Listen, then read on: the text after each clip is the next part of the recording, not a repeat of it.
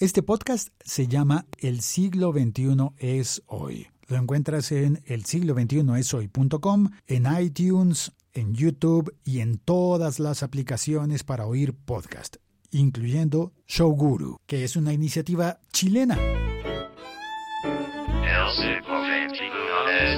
Hola. ¿Qué tal? ¿Cómo estás? Perdón, primero hola, sí. Salut, bonjour. Bonjour Emmanuel. Félix. Bonjour Hola, Félix. ¿cómo vas? Aura Cifuentes. Hola, Aura. ¿Cómo vas? ¿Cómo estás? Bien, ¿y tú? ¿Tú trabajas con Paula? Sí, todavía más muy amiga de Paula, pero... Oh. El episodio de hoy no está emitido en directo, es pregrabado con Paula Forteza. La puedes encontrar en Twitter como Paula Forteza. Se escribe con Z. Hola, ¿qué tal? Un gusto. Cuéntame, ¿por qué una parisina tiene ese acento? Ah, porque soy una parisina de padres argentinos Ajá. que eh, se fue a vivir a Buenos Aires a los 7 años y que vivió en Buenos Aires durante 20 años. Eh, hice todos mis estudios ahí, fui al colegio y empecé a trabajar para el gobierno de la ciudad de Buenos Aires. Para Cava. Exacto. ¿Y qué hacías en el gobierno? Trabajaba en temas de innovación pública, open data, open government, todo lo que es modernizar el Estado con las herramientas digitales. ¿Cómo cuáles? como por ejemplo los datos, como por ejemplo softwares que son open source, que pueden ser reutilizados por la sociedad civil, software para hacer consultas abiertas o para hacer presupuesto participativo. Eh, esos son el tipo de herramientas que permiten interactuar de manera más fluida con eh, los electores o con, con los ciudadanos, en vez de que tengan que nada más participar cada cuatro o cinco años en las elecciones. Y eso ya puesto en lo cotidiano, una persona que esté viviendo, qué sé yo, en, en Palermo y tiene un problema porque la ciclorruta, ciclovía que pasa, le interrumpen la- el, Sí. el acceso de entrada a su casa, Sí. ¿puede hacer algo con Open Data en Buenos Claro. Aires? Bueno, por ejemplo, hay unas herramientas que se llaman Fix My Street, que fueron establecidas primero en Inglaterra y que son aplicaciones donde eh, todos los ciudadanos pueden eh, declarar cuando hay problemas en la calle, cuando hay problemas de infraestructura, etcétera, y eso informa en tiempo real a, las- a la administración, a los gobiernos, para eh, saber dónde hay problemas y cómo resolverlos. ¿Y eso está funcionando en Buenos Aires? En Buenos Aires ahora no sé porque hace varios años que no estoy ahí, pero en Francia hay, hay eh, a nivel local varios intentos de hacerlo, sí. Entonces, creciste en, en Buenos Aires, te educaste en Buenos Aires, empezaste a trabajar para el gobierno de la ciudad y luego fuiste a Francia. Sí, luego fui a Francia para seguir mis estudios en una universidad que se llama Sciences Po y después empecé a trabajar para el gobierno francés, para la administración francesa, en los mismos temas, en temas de Open Government, Open Data y innovación pública. ¿Y qué que- tan distinto es trabajar para el gobierno de Buenos Aires o para el de Francia, del país? La diferencia fue más bien de pasar del nivel local al nivel nacional, porque Ajá. en la ciudad de Buenos Aires trabajaba a nivel local y en Francia trabajé a nivel del gobierno nacional. Y lo que se ve son distintas funciones y distintos niveles de implicación, ¿no? porque eh, a nivel local se trabaja mucho más cercano de las problemáticas cotidianas eh, de los ciudadanos que tienen que ver, por ejemplo, con, la basura, con la infraestructura, con el acceso a ciertos trámites. A nivel nacional se trabaja más a nivel eh, legal, por ejemplo, cuáles son los datos que deben ser abiertos por ley para informar al ciudadano, para que este ciudadano pueda seguir y, y controlar a sus, a sus políticos. Entonces son distintos niveles de, eh, de trabajo, ¿no? Local y nacional, pero es que además cambiaste de nación. Claro, pero se ve mucho más eh, similaridad, similitudes, digamos, entre el nacional de los dos países que entre el nacional y el local del mismo país. ¿No es una sociedad totalmente distinta a la francesa de la Argentina? Sí, claro, pero digamos que Argentina está bastante avanzada en estos temas de Open Government, Open Data. Se han posicionado como un líder mundial en estos temas, así que estamos más o menos en, al mismo nivel de, de competencia, sí. Eso es una buena noticia. Uno se imagina que hay mucha diferencia por el país dentro de Europa y por el país en Sudamérica, que además está pasando por una situación que los problemas de Argentina parecerían ser no más importantes, pero sí muy distintos de los problemas de Francia. Uno Sí. se imagina. Sí, Sí, sí, pero sobre estos temas, digamos que mezclan a, a emprendedorismo, a innovación, a nuevas tecnologías, los dos países están bastante avanzados y bastante en la misma página. Estos temas están un poco aislados, digamos, de las problemáticas económicas y sociales que son muy diferentes en los dos países, ¿no? Cuando hablamos de, de Open Data, dentro del nivel eh, gubernamental, ¿eso qué te hace? ¿Una política o una ingeniera o Ah, bueno, eso es muy interesante porque los equipos que trabajan estos temas son multidisciplinarios, ¿no?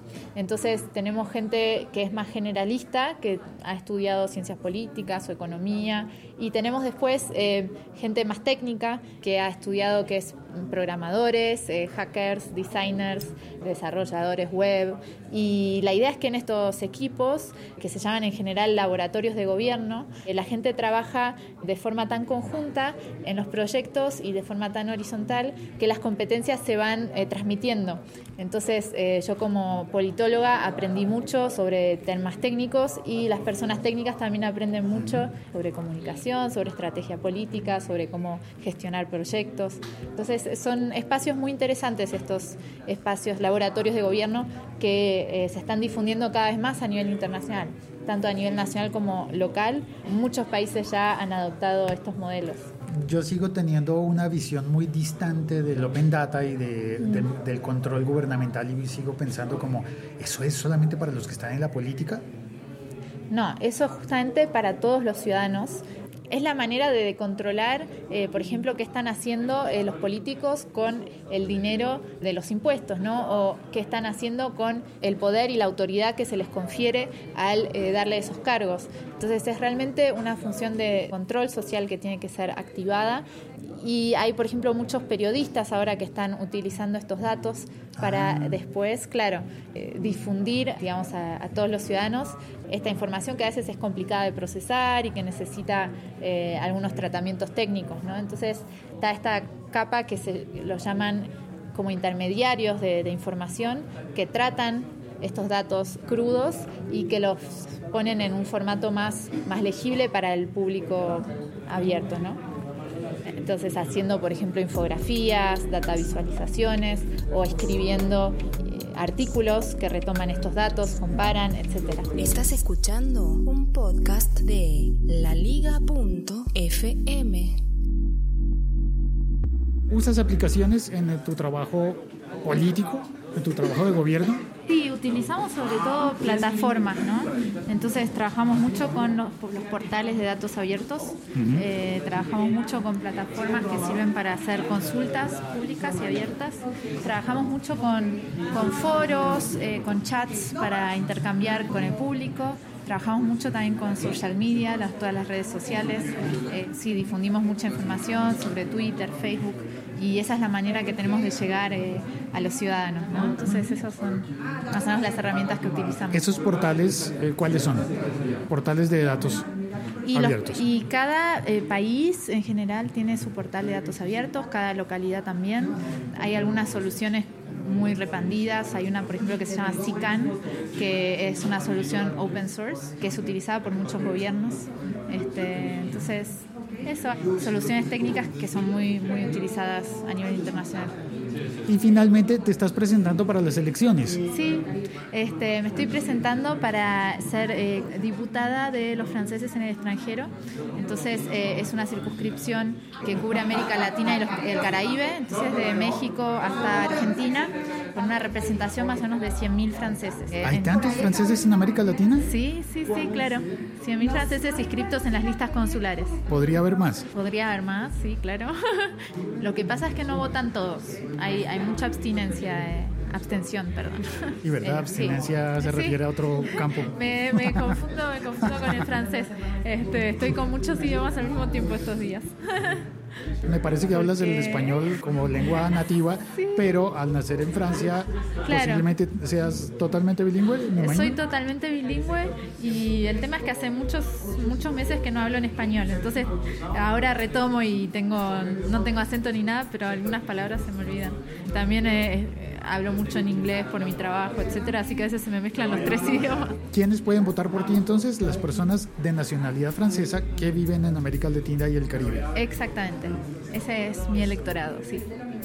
Y si ganas, ¿vas a volver por América Latina como en esta gira que estás haciendo? Claro, la idea es que eh, se pasa una semana por mes en la circunscripción para los diputados que representan a franceses fuera de, de Francia. En Francia la costumbre quiere que eh, los diputados trabajen hasta el miércoles en París y que jueves y viernes vuelvan a sus circunscripciones a- o a sus localidades, digamos. Claro, pero en este caso tu este caso es circunscripción está muy claro, lejos. Eh, y es muy amplia, entonces es más complicado. Hay, hay unos presupuestos eh, adjudicados para, para poder viajar, pero eh, para poder asegurar un nivel de trabajo de calidad en la Asamblea Nacional no se puede uno eh, ausentar tanto tiempo ¿no? de, de París, que es donde, donde se toman las decisiones, donde, donde se hacen las votaciones, etc. Si te eligen, ¿cuál sería tu trabajo?